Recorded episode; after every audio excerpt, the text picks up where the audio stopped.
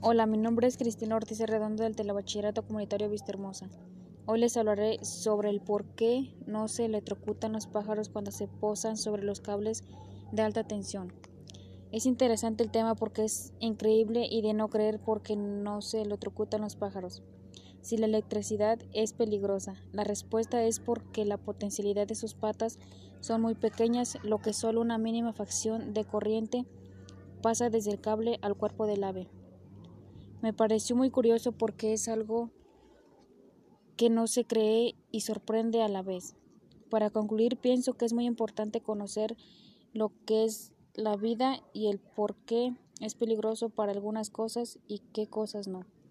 Muchas gracias por su atención. Les invito en mi canal Los Científicos. Hasta pronto.